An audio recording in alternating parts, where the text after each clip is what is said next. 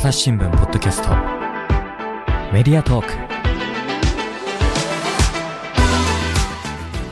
皆さんこんにちは。朝日新聞の堀江真由です。本日のゲストはメディア事業本部の林田邦弘さんと今村ゆりさん。佐世敦さんです。皆さんよろしくお願いします。よろしくお願いしよろしくお願いします。はい。今回はですね、まあ、今年も吹奏楽の季節がやってまいりましたということで吹奏楽コンクールについていろいろ皆さんにお伺いしていきたいと思います。皆さんは楽器経験の方は終わりなんでしょうか？林田さんとかいかがですか？えっと、私は現役の時はチューバを担当してました。チューバはい、あの事前にですねちょっと聞いたところチューバ以外にもちょっと楽器をやっていたって聞いたんですけど。やっていたと言っていいかあれですけども、あの、まあ、中学校の時に所属してたところで、ちょっとパーカッションのニーズが足りない時にですね、あの、パーカッションで一部であのコンクールに参加したこともあります。パーカッションあの打楽器ですねシンバルとかだそうですね。ったんですかね。だからあの、スネアドラムとか叩けます。あまあ、もちろんあのシンバルも技術はいるんですけれどもそういうねあのたまに助っ人でね楽器で持ち替えで行ったりとかっていうのありますよね。まさに持ち替えですね。持ち替えです。はい。お忙しいですよね。はい。佐世さんは何か楽器されてたんですか？はい、僕はあの吹奏楽部ではなかったんですけど、小学生の時に、あの、コルネットっていう楽器とアルトホルンっていう楽器を少しだけやってました。そうなんですね。コはいルネットを簡単に説明してもらってもいいですか？コルネット、僕もそんな詳しくはないんですけど、トランペットのちょっとちっちゃいバージョンって言ったら怒られます？ね。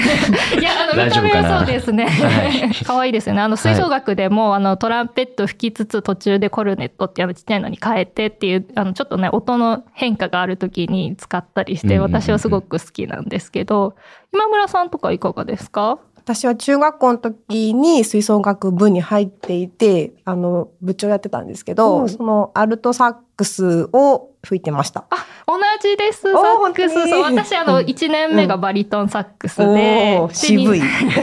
で、2年目からアルトサックスだったんですよ。で、その後、高校に入った時に吹奏楽部入続けたかったんですけど、ちょっとイメージしていたバンドじゃなかったので、地元の、あの、市民吹奏楽団に入って、あの、社会人の方と一緒にいろいろやって、そこではアルトがすごい上手い人がたくさんいたので、はい。ちょっとあの、テナーに、あへの、で人生で初めてが買った楽器はテナーサックス。おお。でもね、アルトとテナー、ドレミファのね指が違ったりするので、吹くのが大変っていうところありますよね指は同じなんですけど、音が違ってくるので、そうそう、その、そんな感じでしたね。吹奏楽に好きな皆さんに今日は集まっていただいたっていうことで、えーっと、林田さんは聞くところによると吹奏楽オタクと言われているそうですね。そうなんですよね。我が社が誇る吹奏楽、歩く吹奏楽辞典ベデータベース？なんかあの、で私呼んでるんですけどそういう方いらっしゃいますけど、いますよね吹奏楽版っていうことですね。そうそうそう。何を聞いても、なんか帰ってくる。まあ、なんか言いたくなる。なんか言いたくなる感じですよね。しかもそれがこはうすごい誰も知らない、あの、何十年も前の話とかで。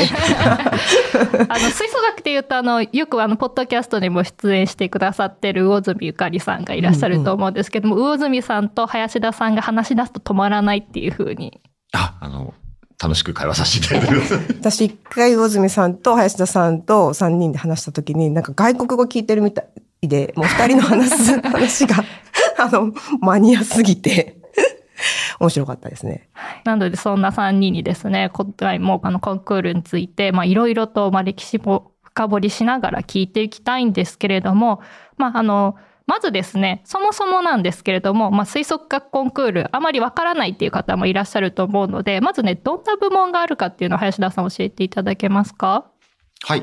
えっ、と、まあ、あの、時代とともにいくつか変わってきているところはあるんですけど、今年の、えー組織で言いますと、まず、あの、部門で言うと、えー中学校の部、高校の部、えー大学の部、えー職場と一般が一緒になった職場一般の部っていうのが、まあ、全日本のカテゴリーとしてはあります。で、まあ、これにあと A パート、B パートみたいなのがありまして、A パートは課題曲と自由曲1曲を演奏する仕組みになってるんですけれども、うん B パートは自由曲のみ。ということで演奏する時間も、えー違っていたりとか、いうところで全国津々浦々の団体の皆さんがそれぞれエントリーする部門を決めて参加していただいているという形ですね。そうですね。はいで、今年のあのトピックには、そのまずその課題曲っていうのが、まあこれまで5曲で、あの5番目の曲っていうのがめちゃくちゃ難しい。もうあの、楽譜見るだけで私はこうそっと閉じてしまうような。でもあの、あれが吹けるとかっこいい。まあ年によってはね、あの5番ばっかりっていう時もあったりするんですけど、その 5, 5番目が、まあ今年からなくなりまして4曲になりましたよね。そうですね。今年から4曲に戻りました。はい。はい。で、あの、この課題曲って、そもそもどういう曲なのかっていうのを、ところからちょっとお話ししてもらってもいいですか？古く、ものすごく昔はですね、部門ごとに1曲っていう時代もあったんですけれども、それからいろんな時代を経て、えっ、と、だいたい4曲から5曲。まあ、毎年途中から新作ですね、新しい曲を公募で、えー応募していただいたりとか、あと連盟で委嘱して、えー作っていただいたりとか、いう形になります。今年で言うとですね、4曲のうち、えっと、いわゆる行進曲、マーチと言われる形のものが2曲。で、マーチでない曲が2曲という構成になっています。ちょっと前だと、あの、全部その年全部がマーチの年とか、うんえーマーチがなくて、えーいわゆる新しい吹奏楽曲だけの年っていうことを交互にやっていった時代もありますけれども、今は、あの、一一緒になってマーチとそれ以外が一緒になって選べる形になってます。マーチだけだと選ぶのもなんか難しそうですよね。そうですね。あの、個性が出ますよね。お二人、課題曲はどういうの吹かれてたんですか？覚えてますか？覚えてますよ。覚えてるけど、え、ハンニャとか言ってわかりますか？わかります。2番ですよね。そうそう2番ですよね。あの、中学生がな、じ何年前、何年前？え？なこれ年齢がわかりますよね。そうそうそう。でも、あのハンニャって言ってる時点でもうね、あれでです吹。奏楽経験者の方と初めて会うと、なんかちょっと盛り上がってくると、課題曲何で演奏されましたって言うと、そこから盛り上がるっていうのはあるあるかもしれないですね。そうですね。なので、あの、やっぱ忘れられないですけど、もう、もうなんかあんま振り返りたくもないんですけど、だあの、でもハンニャについてもう語れないんですけどね。でもね、え、林田さんの課題曲来ても私わかんないと思いますけど。私ですか？私の頃は1番、2番っていう前、前の時代に ABCD って言ってた時代が。そうなんです ABCD だったんでですね私が現役だった頃は ABCD で、えっ、と、出てた時代ですので、えーまあ、曲名で言ったら、例えばあの、あの、吹奏楽のためのインベンション第1番とかですね。わかあの、んない。シンフォニックファンファーレとマーチみたいな、そういう時代です。オリジナル。オリジナルです。うんこれ、あの、まあ、課題曲いろいろ編成あると思うんですけれども、こうどういう人たちの作品っていうのがあるんでしょうか？えっと、公募していただいている方の傾向を見ていると、やっぱり、あの、大学とかで音楽を勉強されている方、えっと、作曲家を目指される方とか、実際もう作曲されている方とかもいらっしゃいますし、今年の一番は確か高校生のそう方ですよなんですよね。ね。びっくりしましたけれども。ねキラキラっていうか、すごいあれ好きなんですけどね、一番。いや、本当なんかあの、夢とか未来に向かってこう、キラキラみたいな感じのね、若々しい感じがすごくして、私もすごい好きなんですけれども、やっぱりその同世代が作られた曲っていうことで、ね、今回の中学校、高校の皆さんも吹きやすいかもしれないですよね。そうですね。実際演奏されている方がどう思ってるかなんか聞いてみたいとは思いますようんね。まあでもこれね、なんかバランスが難しそうな曲ではありますよね。はい。でも他にもまあいろんな曲あると思うんですけれども、これ A、B だったのが1、2に変わった理由とかってあるんですか？すいません。私ね細かくは。ですけど、あの、AB だったら、あ、1番、2番になったな、と、あの、もうその頃はゲゲームなかったですけど、見た記憶はありますね。はいはいこれちなみにまあ今年の曲、いろんなラインナップありますけれども、まあなんといっても3番？レトロっていう天野正道さんが作曲された曲なんですけれども、これは、あの、吹奏楽界で、ま、マジでって私は 聞いて思っている。なぜかっていうと、その、ふ普段その課題曲っていうのはクラシックの曲が多いじゃないですか。そこで聴いていただいたらわかるんだけど、すごいポップスで、なんかちょっとジャズっぽい要素も入ってて、これは楽しい。そうサックスやってるからねなんでなんす。あの、サックスってジャズってすごい美味しいんですよ。でもこの曲もめちゃくちゃ美味しくて、吹きたいって思いながら聴いてましたけれども、林田さんいかがですか？そうですね。あの、過去も何回かポップス調の曲っていうのは登場したことがあって、あの、やっぱり我々時代でやっぱり岩井直弘先生がお書きになった課題曲とかがすごくあれだったんですけど、まあその先生の流れを組んで、まあ今年、これ移植作品ですけども、天野さんにっていうことで、天野先生がその流れ書かれたということで、もうあの、いろいろ、いろんなところのコメント拝見してると、あの、楽器の選択とか、あの、レあのどういう技術を入れるかとかで、随分、あの、悩んでとか、お考えになって書かれたというのは拝見しましたけど、まあ、とにかく、あれですね、あの、いろんな要素が入ってますし、ドラムとか、コンガとか、楽器も入ってて、あの、時には、あの、すでに終わった大会、ちょっといくつか拝見したんですけど、やっぱり、とあるところでスタンディングプレイをされてる団体もあったりとかで。あの、立ったりして、こう、楽器上げたりとはか、ね、演出、あの、大体そういうのって、その、コンクールじゃなくって、定期演奏会とかの街でやる文化文化祭のイベントで、皆さんに楽しんでもらうためにやるものが多いんですけど、なかなかね、コンクールでがっつりっていうところでやることは少ないですよね。いやーでもちょっとこれ聞いてるとね、コンクールも楽しくなるんですけど、一方で、この演奏する方は、その自由曲との兼ね合いをどうするのかとか、あの吹き方がそのクラシックの時とは全く違う形で吹かなきゃいけないじゃないですか。特にジャズとかのサックスの吹き方も全然違ったりとか、そのテンポ感とかも。で、それをした後に、じゃあ自由曲何選ぶかってすごい悩みそうですよね。そうですね。やっぱり12分間っていう時間、あの、A パ、A モンは12分間ですけど、それをやっぱりプログラムを組む時に、やっぱその団体のカラーだったり、あの、いろんなメッセージ性だったりとかを、すごく試行錯誤されて選ばれてると思うんですよね。やっぱその切り替えっていうところも重要な要素かと思いますけどね。そうですね。これ今、その終わってる大会とか見てて、さ選んでると割といますあ、か？ありますあります。はい。佐世くんレトロ好きなんだよね。私もはい。あそうですよね。金柑も美味しいですもんね。あの雰囲気すごいいいですね。吹いてみたいですか？吹けたら吹けたいですね。ちょっと難しそうですけど。めちゃくちゃ難しそうですね。これだってあの、多分、何ですかね。楽譜、譜面通りに演奏したらすごいダサい仕上がりになっちゃうじゃないですか。ただ単に吹いちゃったら。だからそこをいかにかっこよく吹くかっていうので、この仕上げがいのある曲ではありますよね。いやー、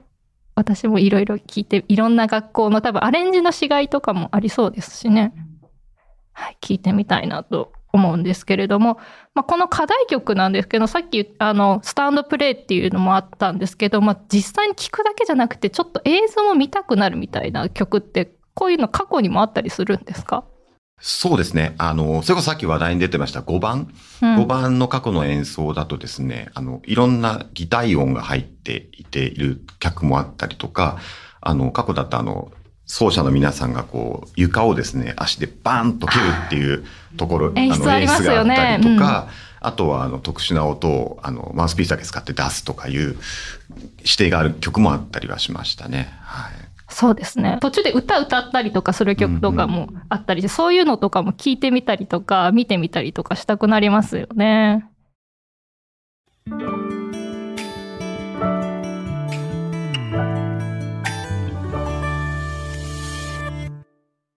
朝ポキお便り。来た。2週間に1回届くメルマガ。朝ポキお便りだ。MC のコラムおすすめ配信会。リスナーとの Q&A 何でもランキング。画面をスクロールすると聞き慣れた声が脳内で再生される。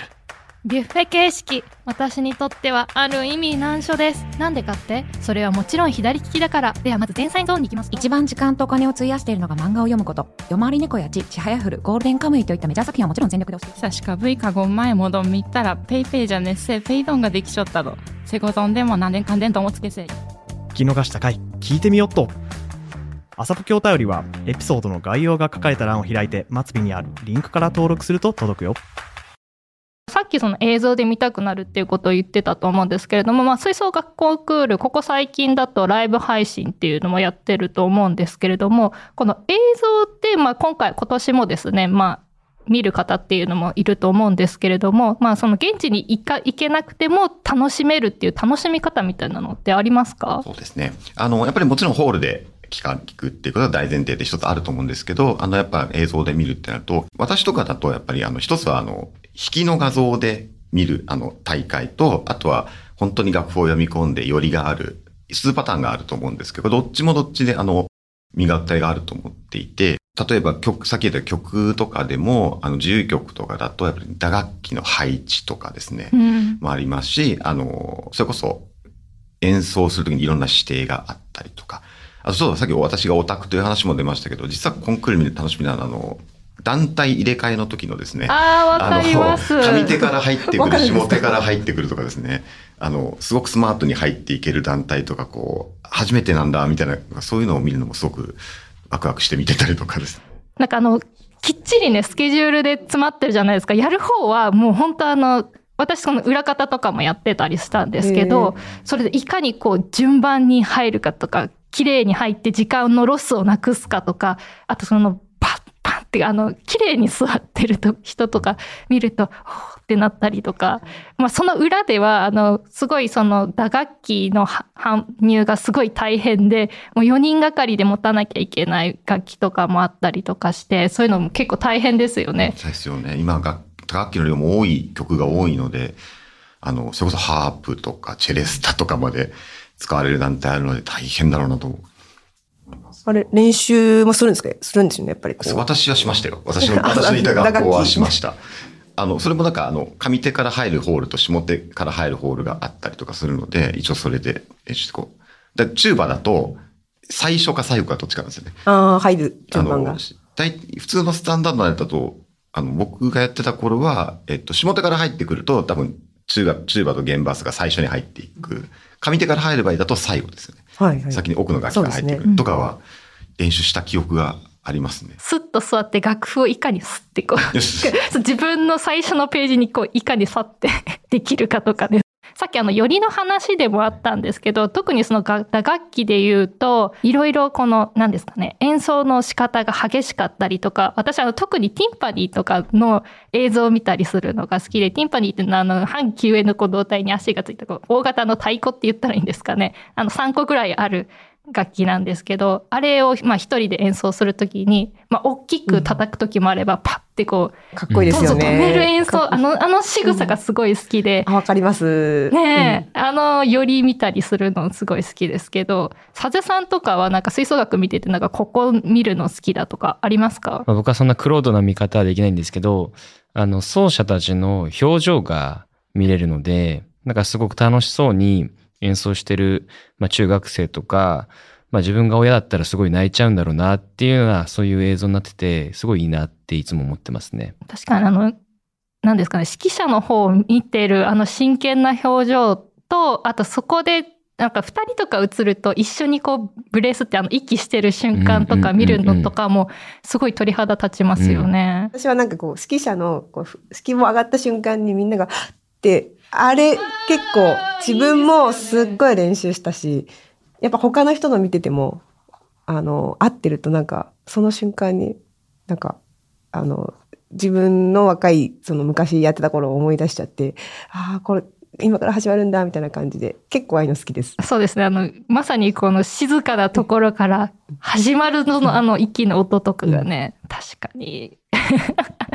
この見方してるのなかなか少ないかもしれないですけどね。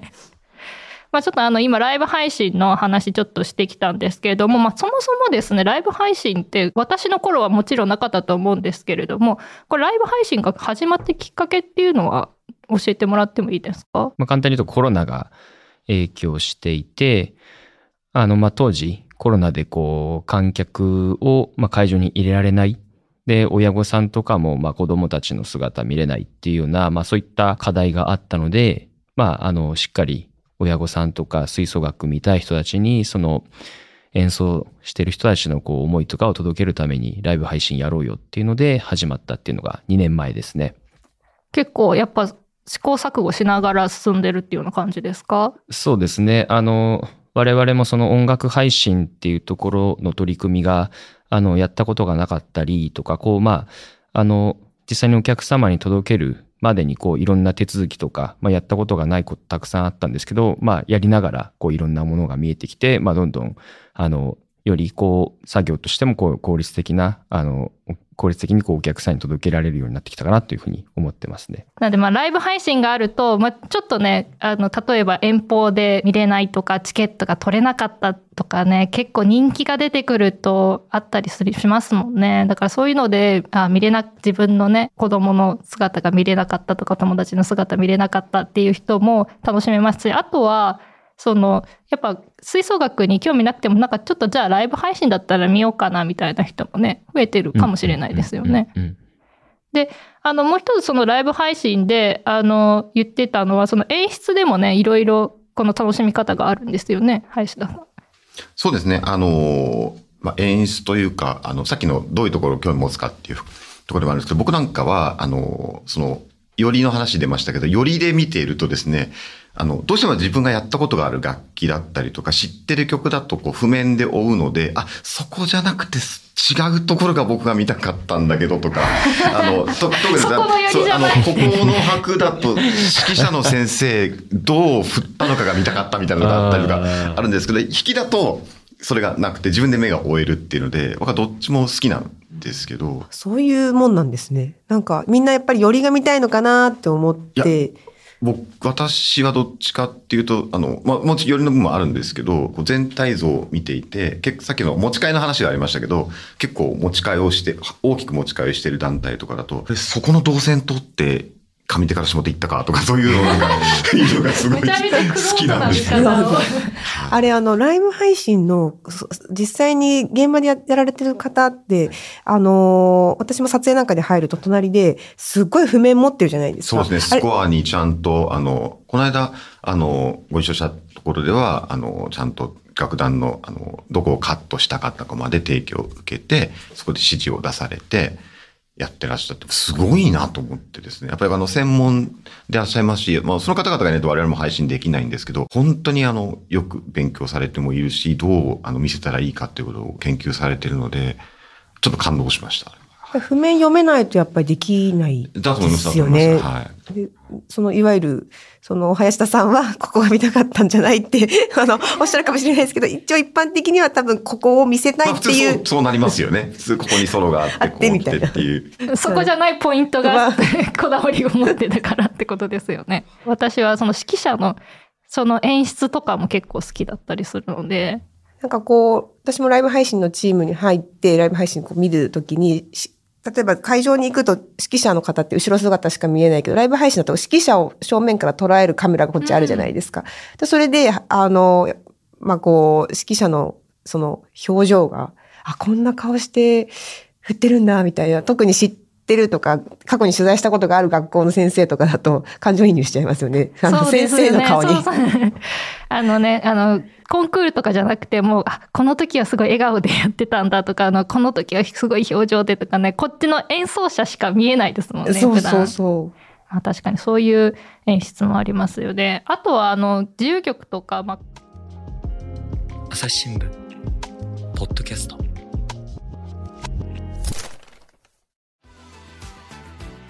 話はまだ続きますが続きは次回お送りします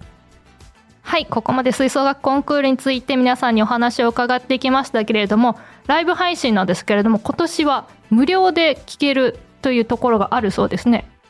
はい。えっと、今年はですね、えっと、全日本の手前の支部大会の東京都大会と西関東ですね。えっと、西関東だと、まあ、新潟、山梨、群馬、埼玉の4県の、えっと、西関東大会っていうところが2つ無料での配信になります。あの、まあ、これまでは、あの、有料ということで、お金を払わないと見れなかったっていうところなんですけど、まあ、よりもっとこう、これまで吹奏楽やってた人とか、